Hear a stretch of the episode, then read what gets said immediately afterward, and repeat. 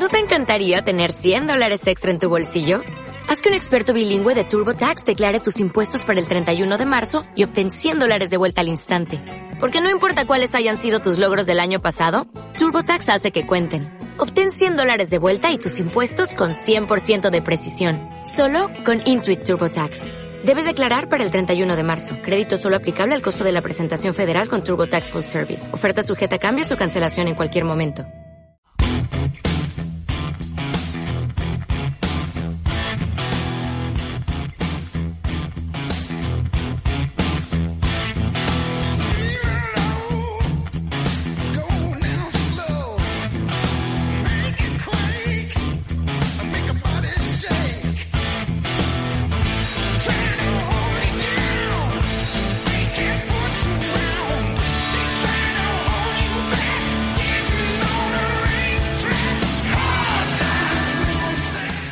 Y la gente lo ha pedido en las últimas semanas. Recordemos que hace dos entrevistamos a Fernando Costilla y la gente dijo, pero ¿para cuándo su compañero, no, Xavi? Y finalmente hoy lo tenemos aquí, Xavi, con nosotros. Hombre, era, era algo cantado que tenía que pasar, teníamos que llegar aquí a, a lo duro y hoy es el día.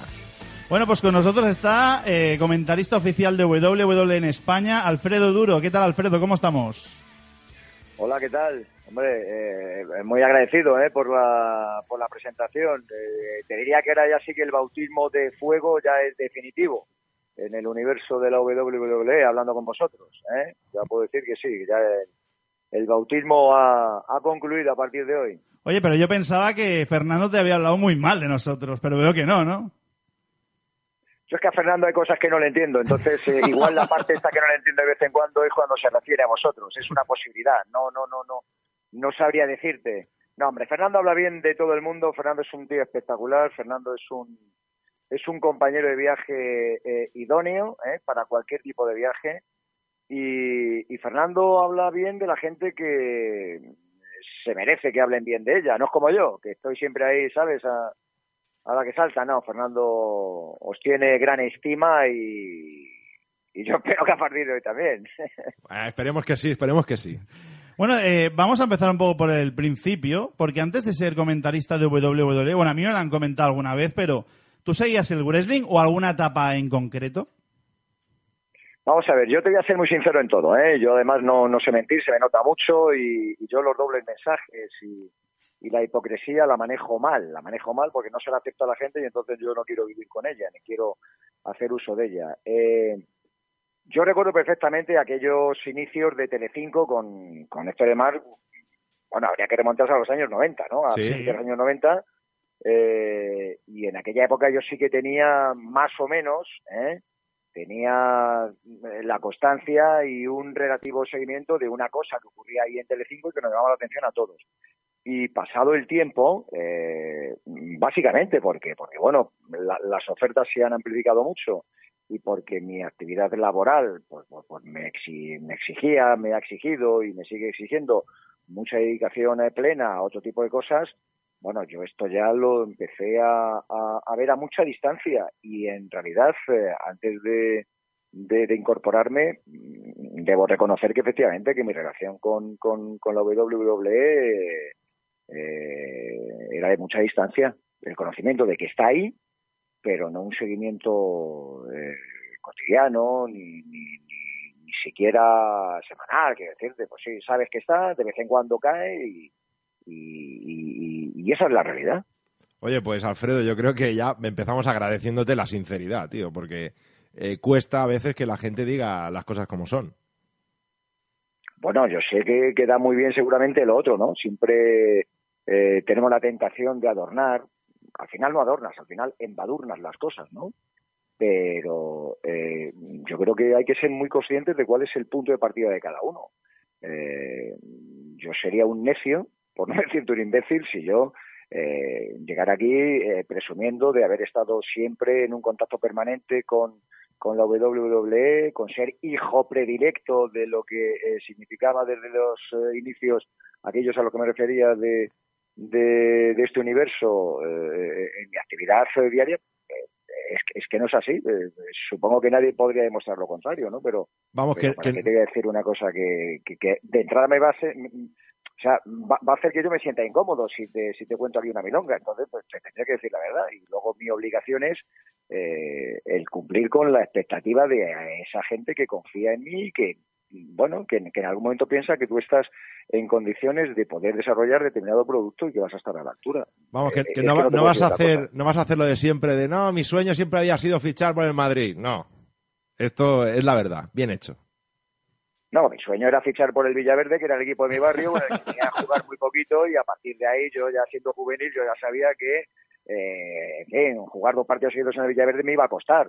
Así fue, efectivamente, ¿no? Entonces, bueno, eh, claro que queda bien lo otro. No, es que, ¿sabes lo que hace mucho la gente? No, es que tuvo una pequeña lesión ahí de rodilla que parecía nada, pero como era una época en la que tampoco la medicina, no sé qué, rollos macabeos de gente que tiene que tiene, pues eso, que tiene una facilidad tremenda para engañarse y piensa que a los demás les engañan exactamente igual y no, no, no, puede ser, hombre, no puede ser.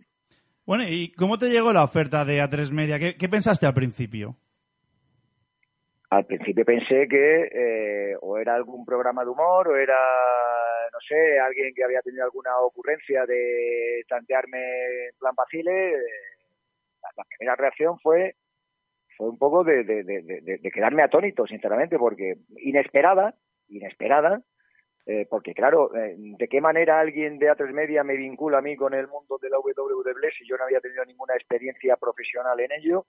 Eh, ni tan siquiera en deportes de contacto, por mucho que en alguna ocasión hacía ya mucho tiempo, pero ya en la época de radio yo pudiera haber hecho algo de, boxeo o algo o algo similar, pero eh, es, es, es, inesperada porque no hay ninguna eh, relación previa mía con, este mundo y por tanto cuando, cuando aparece Josep Pedrerol preguntándome sobre la WWE, mis conocimientos del pressing catch, de tal cual, le digo, pues yo sé que eh, efectivamente, eh, yo sé que esto eh, empezó cuando empezó, que, que, que, más o menos es esta gente la que está detrás, la, la historia que arranca con Héctor del Mar, no sé qué, tal, sí, porque tú sabes que lo tenemos aquí. Sí, sí, sí que lo tenemos aquí en, en, en la Media, pero bueno, como, como tenemos más cosas, ¿sí?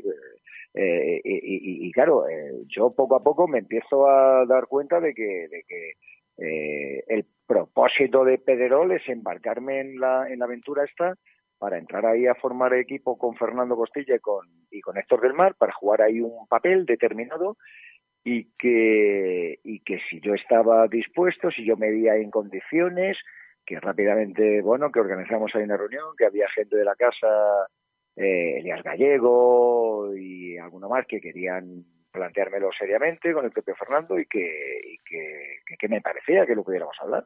Digo, me parece que en la vida hay que hablarlo todo. Eh, hay que hablar hasta hasta quién te va a echar la tierra encima, ¿no? El día que te mueras, si es posible, si está en tu mano. Entonces, bueno, pues nos sentamos, hablamos y si te soy sincero, lo que me di cuenta a los dos minutos es que allí todo el mundo estaba convencido menos yo.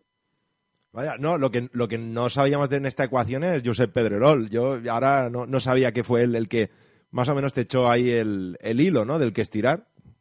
Sí, sí, el primer, el primer lazo al cuello me lo tira, me lo tira Pedrerol, sí. Me tira el lazo, eh, la verdad es que me lo engancha bien en el cuello y luego él se aparta, ¿no? Como buen, eh, como buen eh, vaquero jefe del rancho, pero sí, sí, sí, la primera la primera la primera llamada y, y, quien ejerce eh, esa eh, bueno eh, ese papel de a ver por dónde por dónde puede encajar esto es es, es José Pedrerol, aunque luego sí que es verdad que es gente de, de A3 Media, gente de programación y de, y de contenidos, la que la que ya se sienta conmigo y empezamos a ver cómo, de qué manera, en qué forma, en qué medida y como te digo, o sea, yo veo que allí todo el mundo está convencido, que todo el mundo lo, ve clarísimo, lo ve clarísimo. Ahí el único que preguntaba que ponía pegas era yo, pero no, no, no, tú tranquilo, tú tranquilo, tú tranquilo. Ahí era todo, tú tranquilo, puntos suspensivos, eh, duro abría la boca, tú tranquilo, puntos suspensivos, eh, sí, pero a ver si entonces tú tranquilo, puntos suspensivos. Eh, bueno, ya sabes cómo va esto. En principio hay gente que, que tiene un punto de atrevimiento eh, que en ocasiones yo creo que es desmedido y hay gente que puede controlar ¿no? Eh, esos, esos, esos ímpetus. ¿A mí qué me pasaba en este caso? que yo sabiendo que estaba en clara desventaja en cuanto a conocimiento, en cuanto a, en cuanto a pertenecer a ese mundo, es decir, uno pertenece o, no pertenece a, determinado mundo, ¿no? Pues, hombre, pues yo así de entrada, pues tengo que decir, pues yo no pertenezco a ese mundo, pues porque no pertenezco. Eh, el atrevimiento de, de, bueno, de entender que profesionalmente yo me puedo adaptar y que puedo eh, aportar algo, eso sí lo he tenido en general con, con casi todo lo que me ha ido ocurriendo en mi, te iba a decir en mi carrera periodística, pero te diría que en mi vida. Y bueno, yo he tenido ocurrencias de todo tipo, algunas incluso pues han acabado teniendo eco público y, esto tuvo bastante de atrevimiento, pero sobre todo de la confianza de la gente de, la casa de Ates Media, porque yo sin esa confianza seguramente el paso, pues, pues, pues no sé si lo doy o no, pero lo doy de otra manera, ¿no? Eh, bueno, pero finalmente empezaste, creo que fue a finales de 2017, si no recuerdo mal, y desde ahí hasta ahora, ¿cómo ha sido tu, tu experiencia como, como comentarista de WWE? Pues vamos a ver, eh, yo me he enganchado por completo, yo me enganché muy pronto porque a mí me ha apasionado eh, el espectáculo, sobre todo en lo que hay detrás del espectáculo. Eh, esto es sostenible por muchas cosas es un espectáculo sostenible y creíble por muchas cosas, pero yo creo que básicamente es sostenible y creíble porque hay un trabajo silencioso detrás de gente, no sé, por no ponerlo esto así demasiado excelso, ¿no? Eh, de gente que, eh, bueno, guioniza y, escribe y trabaja las historias eh, como difícilmente se puede hacer fuera de los Estados Unidos, ¿no? Ahí es evidente que la genética Hollywood y, y de, y de la industria cinematográfica y de todo tipo y del, y del show business eh, funciona y es algo que vale. Mira, eh, eh, los anglosajones tienen lo que tienen para la música, al fútbol se le da peor que a nosotros, pero nosotros no tenemos la capacidad de coger una guitarra y sacar los tres riffs con la melodía que sacan ellos, así de sencillo. Es decir, es imposible que un tío en España haga Wonderwall de, de Oasis, imposible imposible, pero tampoco surge en Inglaterra un tío que haga las cosas de Iniesta o de Xavi, o de, yo qué sé, o de, o de, o de Butragueño para tirar también para casa. Entonces, eh, eh, yo, yo, yo me enganché, yo me enganché porque, porque yo empecé a ver que había eh, muchas cosas alrededor de lo que hay en un ring, ¿no? Y, y, de lo que en principio se quiere, se quiere transmitir al espectador. Yo, yo veía que aquello era una especie de, de, gran circo romano en el que, en el que, en eh, no se trata de que el gladiador le mire a Julio César o al César y que le diga eh, sube el pulgar o bájalo, no, no, no, no, no, no, no. Hay todo un complejo entramado que nos lleva al mundo de Roma, ¿eh? y, y, y, acaba dándole sentido una cosa que no se ve mucho a lo que luego realmente vemos ahí, ¿no? Y, a medida que lo vas conociendo te vas enganchando y yo, yo eh, te digo, yo me enganché muy pronto y empecé a entender las cosas que desde fuera es muy difícil de entender porque no tienes este conocimiento que te exige el estar ahí vinculado profesionalmente al asunto, pero, pero, pero que vas entendiendo, ¿no? Vas entendiendo cosas, van encajando piezas y, y, te gusta o no te gusta. Eh, y a mí me, me enganchó y sinceramente eh, me parece que puede haber programas en los que esa historia bueno, pues quede más o menos redonda. No todas las películas de Francis Ford Coppola fueron igual de, entendidas que El Padrino, y a mí me pasa un poco igual, ¿no? Pero, pero, pero sé que detrás está Francis, Francis Ford Coppola. Eh, esa es un poco mi, mi, mi, mi, visión y la mirada que yo tengo hacia, hacia la WWE eh, cuando analizo cuál ha sido también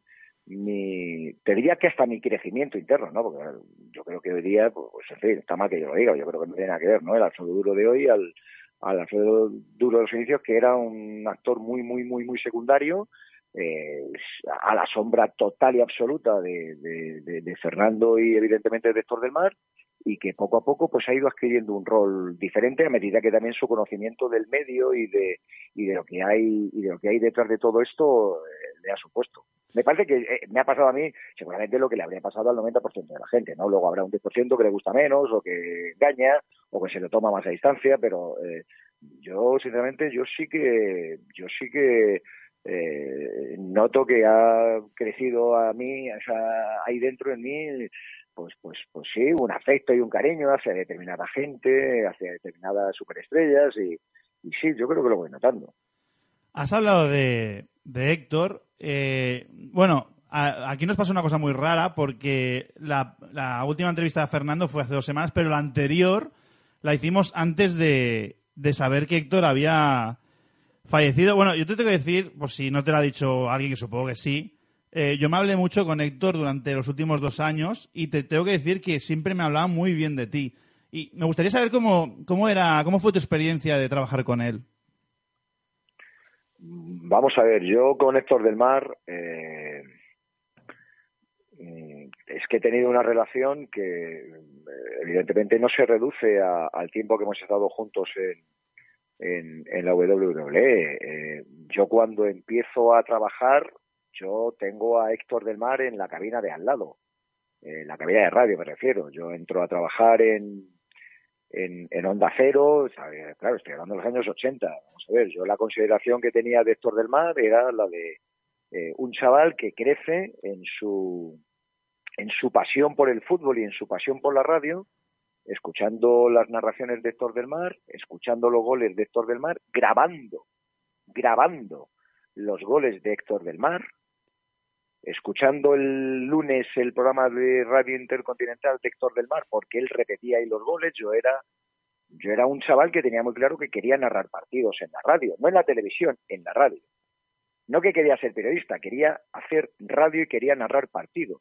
No quería escribir en el ASO en el Marca, que bueno, que no me importaba, no quería salir en televisión. Eh, quería narrar partidos en la radio. Y entonces, claro, yo tenía ahí una serie de, de, héroes radiofónicos entre los que estaba incluido Héctor del Mar. Y cuando yo empiezo a tener más o menos ahí cierta posición en el mundo de la radio, eh, yo empiezo a salir a hacer partidos del Madrid, del Atleti, de la selección, y, es la época, final de los 80, luego todos los años 90, eh, en los que coincido profesionalmente con Héctor del Mar, pero en el roce, en el roce de, de, estar en los campos, de estar en los estadios, de, viajar juntos, eh, bueno, de coincidir, una época en la que los medios eran mucho menos que ahora, eh, y salías por ahí por Europa y salías por el mundo y viajabas y hombre la relación entre los medios era diferente la relación de los, eh, entre los medios y la relación evidentemente de los medios también con los protagonistas no entonces aquello era un escenario en el que bueno pues con la gente hacías un roce de verdad o sea un roce personal de verdad eh, y en el que sabíamos muchas cosas los unos de los otros, cosas personales, independientemente del trabajo.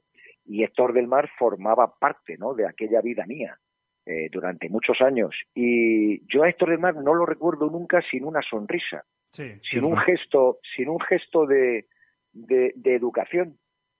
Lo comenté en alguna ocasión cuando, cuando me, me preguntaron al, al conocerse la noticia de su fallecimiento eh, sí, yo creo que, que, dije algo así, ¿no? Porque, porque es el recuerdo que sinceramente tengo de, un tipo que siempre, siempre, en cualquier circunstancia, su saludo, su manera de, de, dirigirse a ti, siempre era con una sonrisa, siempre era de forma amable, siempre eran buenas palabras.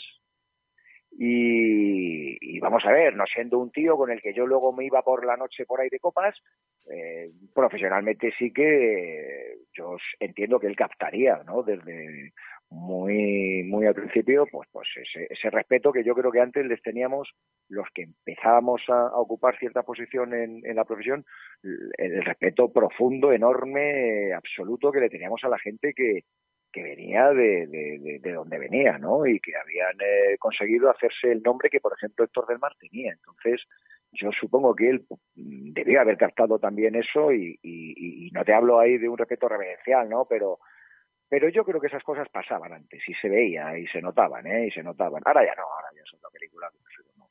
Pero, pero algo de eso creo que, que debía haber y, por tanto, para mí, joder, pues, pues, pues llegar allí y otra vez encontrarme con, con esto, pues para mí era fácil, ¿no? Y además sector desde el primer momento era siempre, era siempre lo mismo, ¿no? Eh, eh, Alfredito, cualquier cosa eh, que tú ya sabes, Alfredito, Alfredito, y, y, y, sí, era una predisposición que tú te creías, ¿no?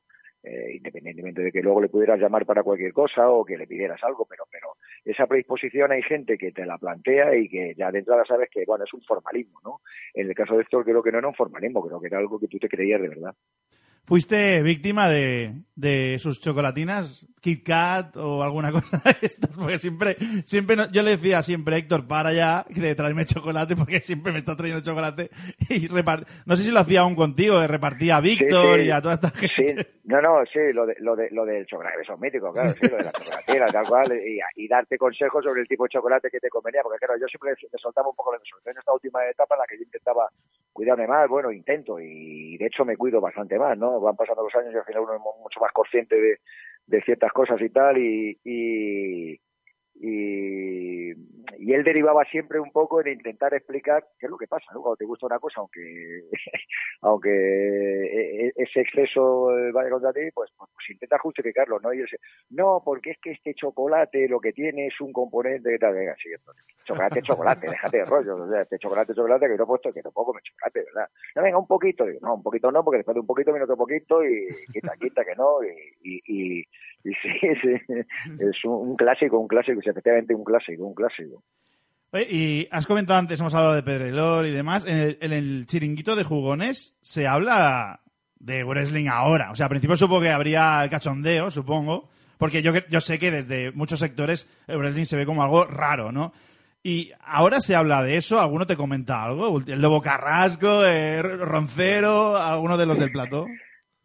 Vamos a ver, los más mayores, eh, los mayores tienen el recuerdo un poco de, de lo que yo te hablaba al principio, ¿no? De aquellos años 90, de los inicios de, de- de esto en, en Telecinco y al final, pues, pues, pues, pues, eh, gente un poco de mi generación, de mi edad, un poquito mayores que yo, sí, lo que dices tú, Lobo Carrasco, Iñaki Pipi, eh, Paco García Calidad, toda esta gente así un poquito ya de la de la parte alta de la pirámide esta que se, se va a caer cualquier día, eh, pues sí, te hablan pues, pues, pues, pues lo mismo que hablo yo, pues tienes el recuerdo pues el que tengo yo de Hulk Hogan básicamente, de, de, de, de, de Undertaker, de Ric Flair, de yo qué sé, de, de, de De Hulk Hogan, el último guerrero, Último ¿no? Guerrero, Sí, pues estas cosas, ¿no? sí.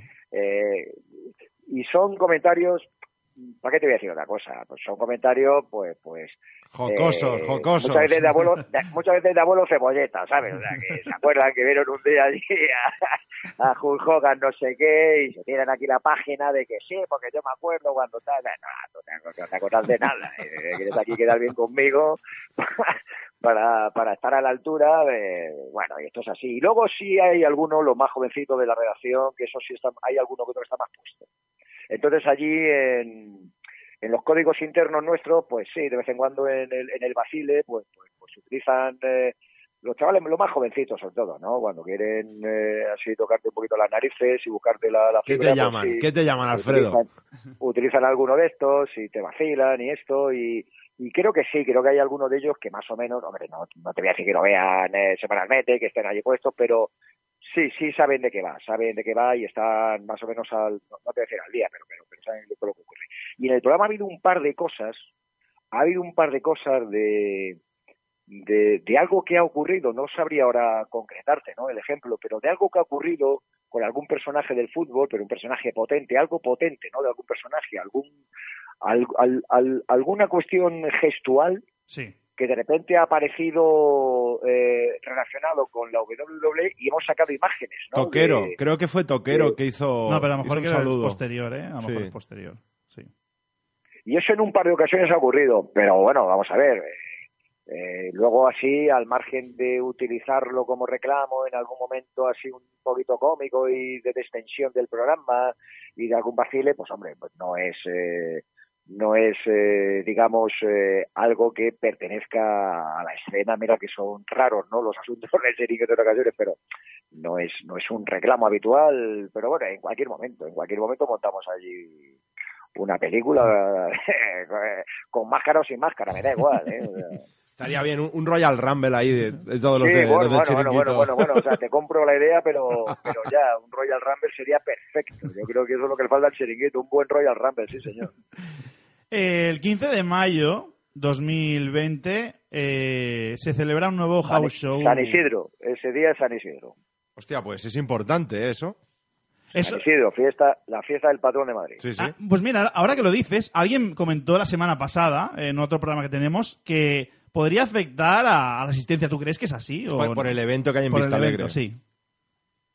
Que pudiera afectar el hecho de que sea festivo en Madrid. Sí, no, pregunto, porque lo comentaron y yo no lo vi muy claro, no, no sé qué piensas. Pues yo creo que si afecta será para bien en cualquier caso. Es que no sé, no creo que la gente tenga planes eh, más allá de esta historia que te montas de ir ahí a la pradera de San Isidro, al, al rollo festivo este de un día tradicional. No sé, no, no creo sinceramente que sea un, un inconveniente, no me parece, no me parece que sea un inconveniente, es un día festivo en el que al final la gente tiene que decidir su ocio como lo cómo lo reparte, ¿no? Eh, además, digamos que lo de San Isidro, de la, la, la, fiesta de San Isidro, ese es el día grande, pero vamos a ver que dura toda la semana. O sea, que, el que quiera ir allí a la Noria de San Isidro, joder, pues tiene toda la semana para subirse a la Noria. El que quiera ir a ver la WWE tiene un día al año. Entonces, no creo que sea una cosa que deba ocupar eh, mucho tiempo ahí de, discernir como si fuera la ocasión, o sea, la, la, la, decisión más importante de tu vida. O sea, tienes que ir, tienes que ir, en vez de irte a comer allí la, ¿cómo se llaman esto? La, la, la, las tortas del santo, no, no, no me acuerdo. Oye, pues te vas allí a ver a, a, Fernando Costilla, a Fredo Duro y a toda esta gente y quedas, y quedas de cine. Porque ahora que lo has dicho, la, creo que saliste en un house show a dar la bienvenida. ¿Cómo fue esa experiencia? Y, me gustaría que me contaras si, si tras bastidores pudiste ver algún luchador o hicisteis algo. Vamos a ver, sí, sí, bueno, esto fue hace dos años, porque el año pasado esta historia coincidió un poco con ese impasse que hubo de, de la, bueno, el periodo, eh, hasta que se renovó el contrato con la WWE, eh, y al final el año pasado no hubo, no hubo gira aquí en, aquí en España, y estaríamos hablando del mes de noviembre, el mes de noviembre de, del año anterior, ¿no? Cuando, cuando se produjo ese, ese evento, ¿no? Entonces a nosotros sí que nos pusieron en situación de la posibilidad de que efectivamente de que nosotros en algún momento pudiéramos eh, aparecer en, en, el show y, y, casi desde el primer momento se habló de lo que realmente hicimos, ¿no? De una aparición ahí en el, en el arranque, de hacer ahí alguna entrada, un poco bueno pues para para pues para eh, no, te voy a decir que para animar el amedo que estaba suficientemente animado pero bueno pues para tener ahí esa presencia de cercanía que, que se supone que tampoco está de más que tengan los aficionados con gente más reconocible, porque ellos, bueno, pues a través de las retransmisiones nuestras conocen a, a, la galería de personajes de la WWE, incluidos eh, presentadores, pero supongo que no está de más ese guiño en cualquier lugar, ¿eh? en España, en Madrid, en Barcelona, donde, donde sea, no está de más ese guiño para que la gente tenga ese puntito más de cercanía con eh, aquellos que también están vinculados al, al producto, ¿no? Entonces, hombre, yo me lo pasé muy bien porque primero que era también una, una experiencia, era era el, el, pisar ahí un territorio que, que, que, nunca podría haber imaginado.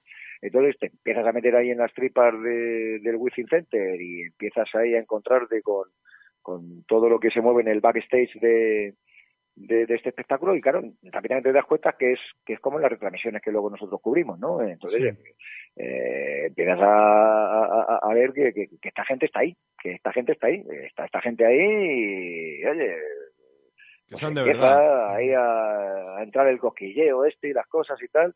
Y, y, la verdad es que tuvimos la gran fortuna, en aquel momento al menos, de sí, de estar en la posición gorila con absoluta tranquilidad, allí sin, sin, sin entrarle mucho a esta gente, ¿no? Sin, yo les hacía así algún que otro achuchón, yo me, me hacía alguna fotito, le deseaba suerte, le daba la mano, eh, le guiñaba el ojo, yo qué sé. Sí, eh, a Becky, a Becky, ¿no? a Becky sin, sin, sin, traspasar, sin traspasar determinada barrera, ¿sabes? Ah, claro, yo, yo, yo tampoco eh, en aquel momento, bueno, pues no, no sé qué margen realmente, ¿no? Se, eh, estaba disponible para poder ir más allá y en alguna foto, mm, eh, bueno, pues sí, a lo mejor te, te encuentras con que es un poco mecánico el movimiento, pero luego, luego bien. Recuerdo recuerdo que, además, joder, eso me, me, me, joder, me molestó, me molestó que, que, se me olvidara aquello, ¿no? Porque eh, había, Finn Balor, Finn Balor había, había, había aparecido en un vídeo de un disco de Miles Kane. Miles Kane, para mí es un tipo de los que, en fin, tengo un gusto muy especial hacia él en, el mundo de la música. Miles Kane, por ejemplo, hace pareja con Alex Turner, que es el líder de los Arctic Monkeys, en un proyecto musical que se llama Las Puppet Shadows. Sí que, sí que eres indie, ¿eh, Alfredo? No, sabíamos que eras tan indie. Muy importante, sí, sí, sí, sí. Y, y, y, entonces yo tenía controlado el disco aquel de Miles Kane, que lo había sacado en verano, era un disco que llamaba Coup de Grass, el movimiento de ah, Sí, exacto, sí y ellos ellos eh, montan un primer vídeo de una canción que se llama Cry on My Guitar, entonces es, nada, es Miles Kane huyendo de un tipo que luego rápidamente se ve que es Finn Balor, que, que le atrapa en un apartamento y, y rápidamente se le, se le ve ahí a Finn Balor y esto, ¿no? Entonces yo dije, coño, digo, pues yo el día que vaya me tengo que llevar el disco para que Finn Balor me lo, me lo firme, ya que no puedo encontrarme a Miles Kane ese día, por lo menos que me lo firme Finn Balor. Y luego se me olvidó el disco. Ah, Pero entonces, bueno, le cogí a Finn Balor y aparte de hacerme con una foto y tal, se lo comenté estoy comentándole con él, digo, oye, digo, que sepas que yo tengo mucha admiración personal y musical por, por Miles Kane, me parece que es eh, junto a, ah, que después de Paul Well, me parece que es el tío que tiene el tío que ser el nuevo Moffadel eh, de la música y tal, y este se reía y yo creo que le sorprendió mucho, ¿no? Que yo estuviera ahí en ese, en ese nivel y tal, y que conociera a Miles Kane, y, y, bueno, estuve comentando y, y, en ese plan, ¿no? Fue así un momento, y joder, me, me, me, me llevé ahí eh, eh, el, el, el, sofoco de decir, me cago en la leche duro, se te ha olvidado el disco. Con la ilusión que me hacía a mí. El Club de Gras, que además fíjate, es que, es, que encajaba todo perfecto. Club de Gras, con fin valor allí. Eh, bueno, pues nada, la próxima vez. Em, te voy a hacer una pregunta más, y esta es muy importante, a ver qué nos dices tú. Ojo, a ver, ¿eh? no, pero es muy general, Xavi. Eh, ¿Qué crees que va a pasar con... O sea, ¿va a ir a más el producto en Mega? ¿Se va a estancar un tiempo? Te lo digo porque Fernando siempre dice que hay subidas y bajadas de, diferentes años, pero me gustaría ver porque hemos visto audiencias y la verdad es que, por ejemplo, este fin de semana la audiencia fue muy buena porque no fue muy elevada, pero respecto al programa anterior y, posterior fue muy buena. ¿Cómo lo, ¿Cómo lo ves? ¿Te han comentado algo desde dirección? ¿Os dicen, oye, que esto sigue adelante? No sé, lo que sea.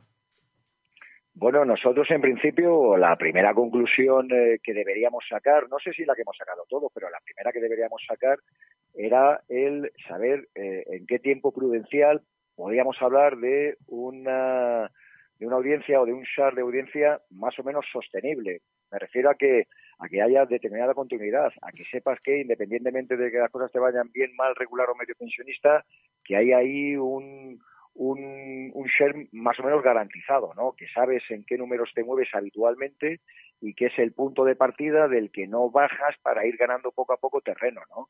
Entonces, sinceramente te digo que eh, ese plazo se ha cortado con relación al tiempo que nosotros eh, nos habíamos planteado, porque porque al final los productos eh, en la televisión que nos toca vivir ahora mismo, cuando desaparecen, aunque sea un mes nada más, ¿eh? cuando desaparecen, hasta que vuelves a arrancar, y evidentemente en nuestro caso, siendo un canal diferente, aunque pertenezca a la, a la misma cadena, siendo un canal diferente, eh, bueno, es, es, es una especie de montaña que tú has incluido dentro de los Alpes que, o, de o, de, o, de, los Andes que tienes que volver a ir escalando eh, en, en, condiciones normales cuando un programa aparece o cuando un programa eh, lo vuelves a incluir en la parrilla. Es decir, este tipo de, de vaivenes eh, hay, que, hay que saber manejarlos y hay que saber, más que manejarlos, hay que saber interpretarlos.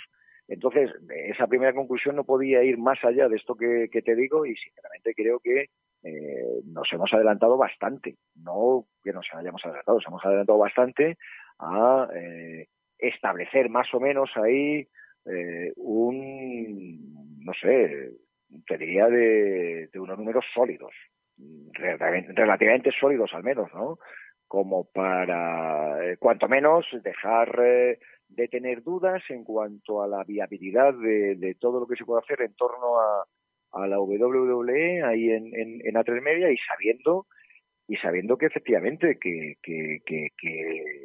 que hay muchas opciones y hay muchas posibilidades de seguir incorporando audiencia y de, y de seguir enganchando a la gente porque porque eso es lo que eh, nos demuestra la tendencia de, de espectadores que nos están siguiendo, ¿no? Y cualquier comparativa con, con los eh, tiempos anteriores, en ese sentido, y teniendo en cuenta cuál es el escenario actual, eh, hablan bien, hablan bien, hablan bien de, de cómo está evolucionando el producto, ¿no? Entonces, eh, podría decir alguien, claro, es que como hacéis el doble tiempo tenéis más gente. Bueno, pues querido, pues, pues, pues, pues es justamente la lectura al revés.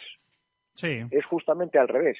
Pues al ser el doble tiempo, eh, tenemos eh, mucha mucha posibilidad de que sea la mitad de la gente porque porque sostener durante dos horas eh, un mismo programa en audiencia en televisión en un horario como ese además otra cosa es el prime time ¿eh? otra cosa es el horario nocturno ahí ya entraríamos en discusiones televisivas que igual la gente no nos seguía o sí nos sigue pero bueno eh, cuidado con esas lecturas porque muchas veces son justamente lo contrario de lo que uno piensa y a mí eso particularmente ¿eh? yo esto nunca lo, lo reconocí ni, ni se lo dije a nadie ni lo planteé como tal pero yo tenía un poquito no de miedo pero tenía un poquito de recelo porque yo sabía que el que el, que el ampliar eh, vamos el doblar la duración de de cada programa, además dos días eh, seguidos, eh, en fin, podía ser un elemento mm, peligroso en cuanto a ver cuál era la respuesta de público, ¿no? Entonces yo ahí que estaba, en fin, estaba un poquito ahí atento, estaba ahí con eh, con la pues como los lobos cuando duermen, ¿no? Con un ojo abierto siempre. Sí. Debo decir que debo decir que que me he visto sorprendido gratamente de, cómo de cómo hemos evolucionado favorablemente en eso, ¿no? Aunque al principio debemos reconocer que cuando arrancamos nuevamente en Mega, pues no, pues la cosa eh, pues la cosa era era era un punto cero de partida. No sé la gente fuera de la televisión como lo veía, pero nosotros afortunadamente desde dentro lo teníamos así de claro, ¿no? Por tanto, no, no, no hemos intercambiado miradas de, de estar así como muy preocupados y tal, porque hemos marcado unos plazos y, y, unos márgenes de tiempo que, se han ido cumpliendo y te lo digo con sinceridad y te lo digo con, con eh, aparte la satisfacción de saber que es que esto es que esto eh, cualquier especialista televisivo de medios que, te pueda analizar seguramente te va a decir algo parecido. A lo mejor es un poquito menos optimista que yo, pero te va a decir algo parecido porque es que no puede ser de otra manera la, lectura. Pero, pero, esto tampoco te garantiza nada, que decirte que tú a partir de aquí te, te, te tendrás que ir eh, estando a la altura y estar a la altura significa que no seas tampoco muy repetitivo con todo y habrá que ir pensando qué cosas eh, eh le van eh, bueno, le van enriqueciendo al final al, programa. Eh, eh, ¿Cuáles serán? Pues por las que, las que vayamos viendo, las que vayan apareciendo, las que se nos vayan ocurriendo y las que seamos capaces de incorporar. Es que no, no hay más, no hay, no hay secretos en esto, no hay ninguna pócima mágica más que eso. Bueno, pues Alfredo, te agradecemos muchísimo tu tiempo y te invitamos a que más adelante, al igual que hemos hecho con Fernando más de una vez, aunque sea anualmente, pues que estés aquí con nosotros y nos cuentes tu experiencia en este maravilloso mundo de la lucha libre. Sí, hombre, eh, vamos, sería un, un, placer. Yo además eh, creo que pasará mucho tiempo hasta que yo eh, finalice mi fase de aprendizaje en esto. Eh, queda muy bien decir eso de que en la vida estamos siempre aprendiendo. Mira, yo sinceramente, cuando estoy ahí en el ambiente futbolístico puro y duro, si hay algo que no utilizaré nunca será esto de que no, es que vamos a seguir aprendiendo todo. Me tienen aburridísimo, te lo digo de verdad, me tienen aburridísimo ya, ¿eh? eh todos los gurús del fútbol, eh, seguramente la misma medida que yo, que yo les aburro a muchos de ellos, ¿no? Hay mucho enterado Pero, por ahí, sí. Sí, no, y aparte, bueno, que hay, hay, además, hay veces que ya tú tienes también la obligación de echar la vista atrás y ver cuál es tu bagaje en el fútbol, ¿no? Y a ver qué es lo que has hecho en el fútbol, a ver qué, qué historias eh, eh, has tenido oportunidad de, de, compartir, de qué manera y qué respuestas has, has, adquirido, ¿no? Y las mías han sido unas cuantas.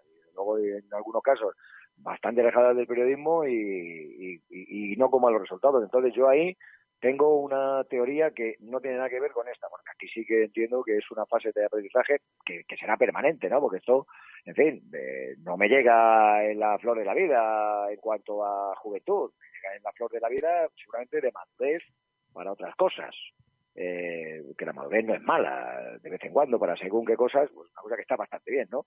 Eh, y, y, y, en eso me veo yo. Entonces, eh, aprenderé de gente como vosotros, a los que os sigo a diario, a los que os tengo ahí muy presente y que me ayudáis mucho en los datos y en todo lo que vais eh, publicando y vais aportando durante la semana para, para intentar facilitar luego todo nuestro trabajo y los comentarios y las cosas que, que necesitamos eh, tener a disposición del, del público y de los espectadores para que para que la retransmisión eh, tenga lo que se exige ¿no? en estos tiempos. Bueno, que si, si necesitáis Algo- más ayuda por allí, nos acercamos también, ¿eh? Cu- Cuidado con Xavi, que... que- Algo, algo, algo que va más allá de la fuerza visual. ¿Cómo que la fuerza tema? visual la tienen ellos, la tienen los que aparecen. Luego, luego hay que vender, hay que vender lo otro. Y en eso vosotros también sois muy importantes porque eh, yo creo que el quien el que reniegue ¿no? De, de- de estar pendiente de lo que hacen compañeros y resto de medios eh, miente, miente como un bellaco o, o- o sencillamente tiene un problema tiene un problema serio de personalidad y de, y de ego. Y, Bueno. y eso no es mi caso. Pues la gente ya sabe que sábado eh, SmackDown a la una del mediodía, domingo eh, Raw a la una del mediodía en Mega. Alfredo Duro, muchas gracias por estar con nosotros. No, muchas gracias a vosotros y como te digo, eh, nada, en cualquier momento y en cualquier sitio. Siempre hay un, un, un, un buen motivo para volver a encontrarnos y para pasarlo bien. Siempre hay algo que puede pasar. O ponemos un ring y lo solucionamos, tranquilo. Siempre, ya sabes que ya sabes que en cualquier momento algo grande va a pasar. Ahí está. está. Eso está garantizado. Muchas gracias, Alfredo. Un A abrazo. vosotros, un abrazo, hasta Un luego. abrazo.